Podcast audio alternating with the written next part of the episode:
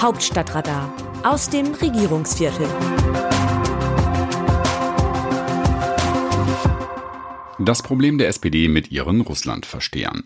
Bundeskanzler Scholz dürfte bei einem russischen Angriff auf die Ukraine für Sanktionen gegen die Ostsee-Pipeline Nord Stream 2 stimmen. Sein Vorvorgänger Schröder und Ministerpräsidentin Schwesig sind aber glühende Fans des Milliardenprojektes. Willy Brandt und Egon Bahr warben für ihre Ost- und Entspannungspolitik einst mit Wandel durch Annäherung. Jetzt könnte auf die Sozialdemokratie ein Wandel durch Abgrenzung zukommen. Liebe Leserinnen, lieber Leser, wann immer wir etwas zum Ukraine-Konflikt und der russischen Militäraggression an der Grenze zu seinem Nachbarstaat schreiben, bekommen wir besonders kritische Post von Leserinnen und Lesern. Wir müssten doch auch Kreml-Chef Wladimir Putin verstehen. Er fühle sich seinerseits von der NATO bedrängt, die ihm nach dem Ende des Kalten Krieges und dem Zusammenbruch des Warschauer Paktes zu nahe komme. Es treffen dabei auch die Welten von Menschen aufeinander, in denen die einen die Nähe zu Amerikanern und die anderen zu Russen suchen. Sozialisierung prägt. In der Parteienlandschaft fällt bei diesem Thema gerade die SPD auseinander.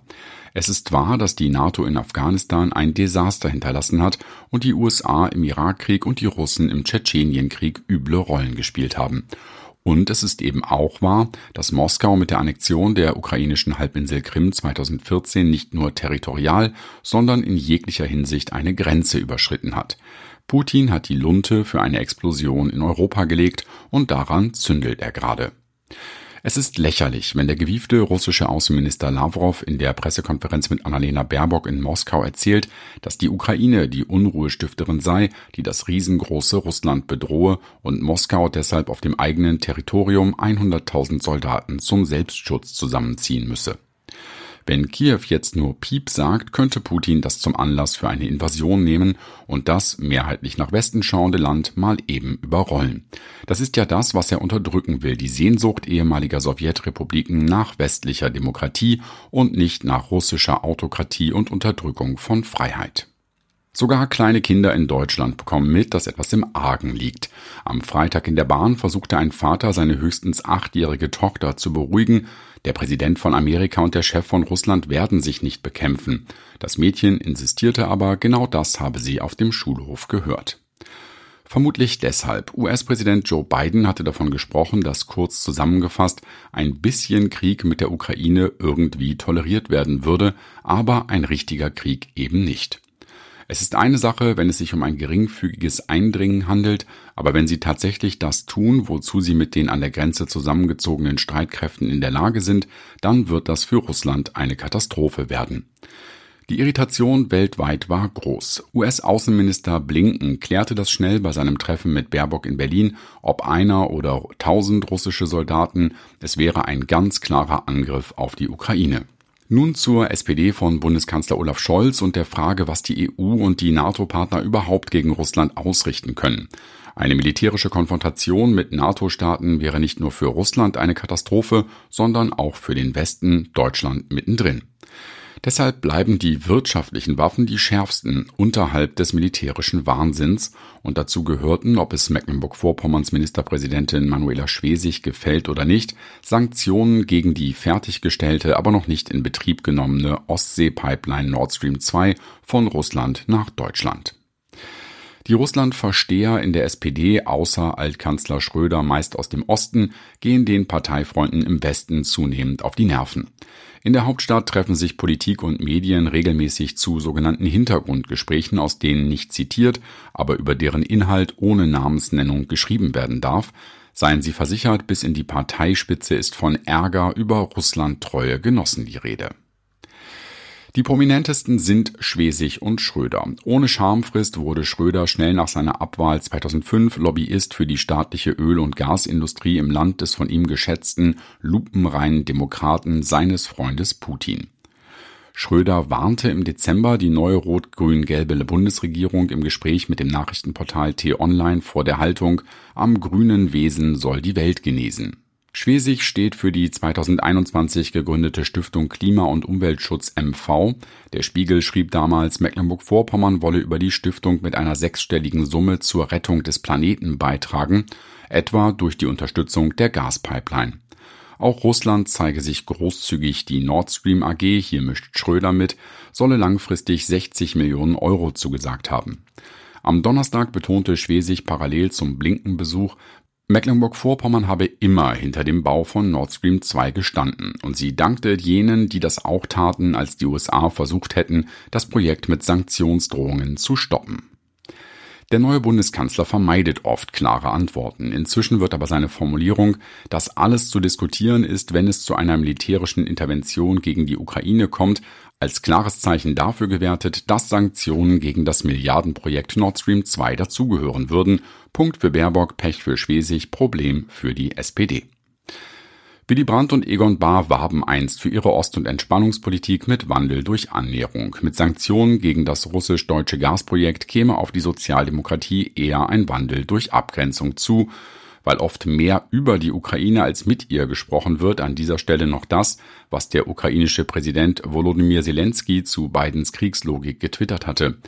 Wir möchten die großen Staaten daran erinnern, dass es keine unbedeutenden Aggressionen und auch keine kleinen Völker gibt so wie es auch keine unbedeutenden Opfer und kleines Leid beim Verlust von Nahestehenden gibt. Zelensky war vor der Amtsübernahme Schauspieler, hier spielt er leider in keinem Krimi, sondern in der bitteren Realität. Aus dem Wörterbuch Politsprech Deutsch. Deshalb ist es auch richtig, dass man klug durch diese Krise manövriert. Das vereint uns. Olaf Scholz, Bundeskanzler am 17. Januar in einer Pressekonferenz in Madrid. Der deutsche Regierungschef baut seine Fähigkeiten auf Fragen nicht zu antworten kontinuierlich aus. Hier sei aber erst einmal die Frage nachgeschoben. Die Frage in der Pressekonferenz mit Scholz und seinem spanischen Amtskollegen Pedro Sanchez lautete, der spanische Ministerpräsident hat gesagt, dass Corona künftig wie die Grippe behandelt werden müsse. Ist Spanien damit ein Vorbild für Deutschland? Kann man dann auf weitere Impfungen oder möglicherweise auch auf die Impfpflicht verzichten? Scholz antwortet ausführlich, ohne einmal das Wort Impfpflicht in den Mund zu nehmen und ohne auf die Einstufung von Corona als Grippe einzugehen und schließt mit dem Satz zum klugen Corona-Krisenmanöver. Journalisten müssen sich dann als politische Übersetzer betätigen. Hier in aller Kürze. Erstens, nein, der Bundeskanzler will das Coronavirus nicht als Grippe einstufen. Zweitens, nein, er will nicht auf die Einführung der Impfquote verzichten. Drittens, ja, Spanien ist Vorbild mit einer hohen Impfquote und er will keinen Ärger mit seinem Parteifreund Sanchez haben. Wie sehen die Leserinnen und Leser die Lage? An dieser Stelle geben wir Ihnen das Wort. Yvonne Droste zum Kommentar zum Missbrauchsskandal der katholischen Kirche. Vielen Dank für Ihre offenen, empörten, klaren Worte zu dem Missbrauchsskandal des Erzbistums München und Freising. Danke auch, dass Sie den Mut finden, die Handlungen der Verantwortlichen als menschenverachtend zu bezeichnen, weil sie es nun einmal sind. Bei einer Formulierung jedoch war ich irritiert.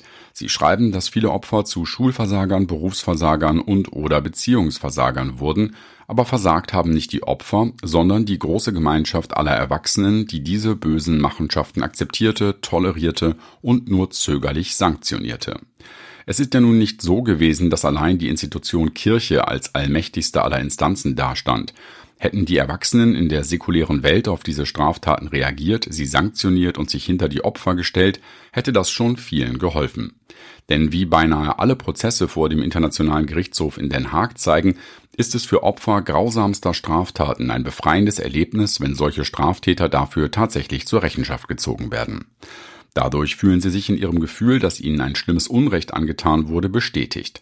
Bleibt das aus, bleibt die Gefühlswelt der Opfer stark gestört, was sich auf ihre Gesundheit, ihr Rechtsempfinden und ihre Verbundenheit mit anderen Menschen deutlich auswirkt.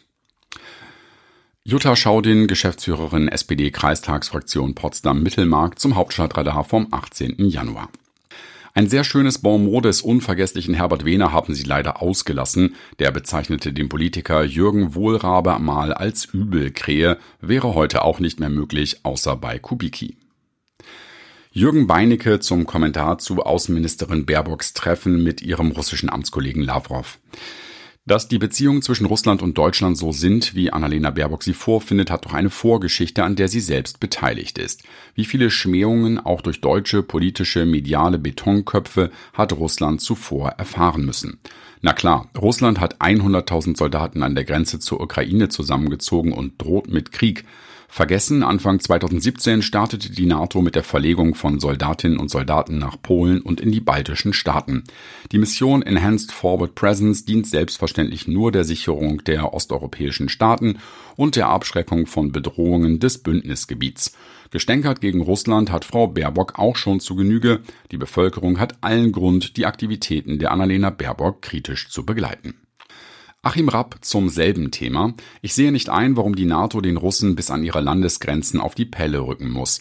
Dass ein solches Verhalten Ängste und Sorgen auslöst, ist verständlich. Wenn denn das Säbelrasseln und sei es nur versehentlich einen Atomschlag auslösen würde, dann kann man gewiss sein, dass Mitteleuropa eines der ersten Ziele sein würde. Denn der russische Geheimdienst weiß sicher, wo amerikanische Atomwaffen gelagert sind. Dabei gäbe es eine sehr einfache, elegante Lösung. Man könnte die direkten Anrainerstaaten an Russland zu einer bündnisfreien Zone deklarieren. Auch dann könnte man diesen Staaten für den Fall eines Falles Unterstützung zusichern. Das Autorenteam dieses Newsletters meldet sich am Dienstag wieder, dann berichtet mein Kollege Markus Decker. Bis dahin, Text Christina Dunz, am Mikrofon Jan-Bastian Buck.